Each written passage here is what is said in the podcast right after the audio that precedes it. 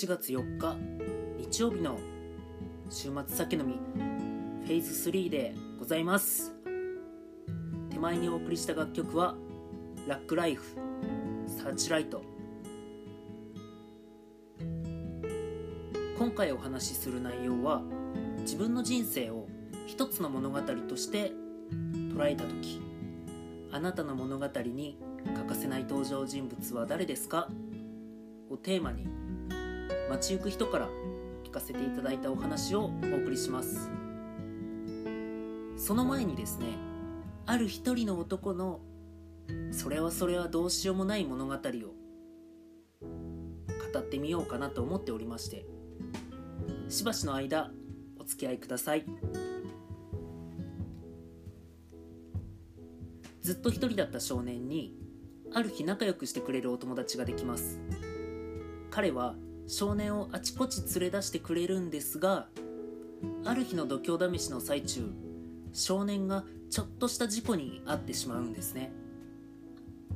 それまで長く続いた勇気ある少年たちの冒険は一旦そこで終わりを迎えることになるんですが彼らはその後りょうくんの家に集まってゲームやってね遊ぶようになります。そんな彼らにはある共通点がありました。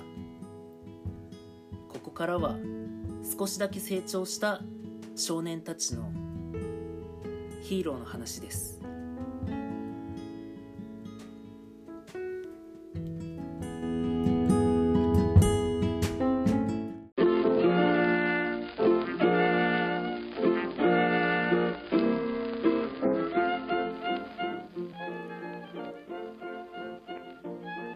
のヒーローはウルトラマンや仮面ライダーじゃなかった。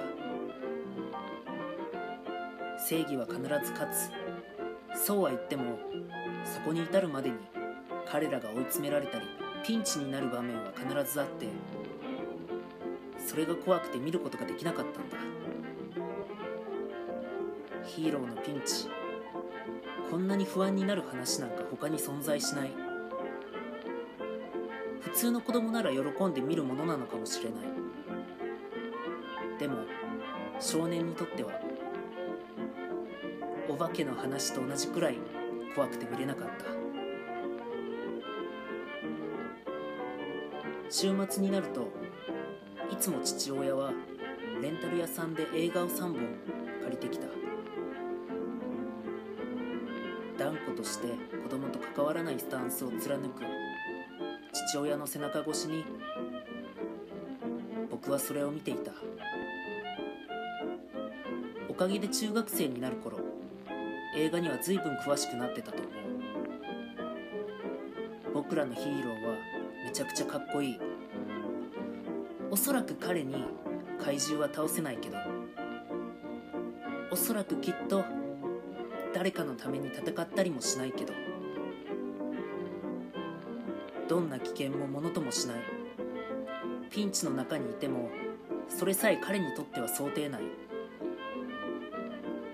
一つも二つも先回りしていつも余裕しゃくしゃくで場違いなジョークで涼しげな微笑みを浮かべる大人の男。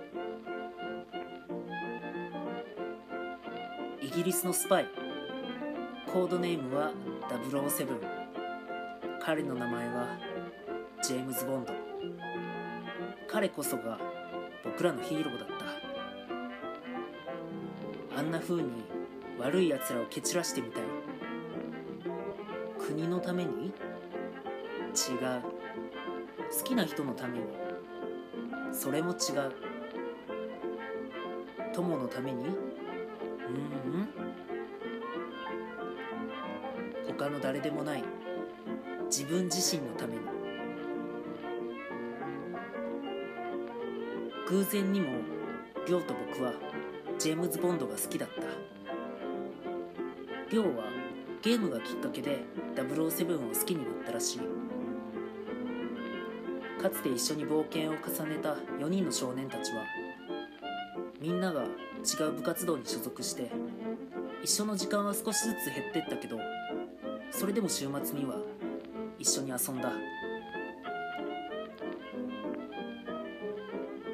高に上がるまでは。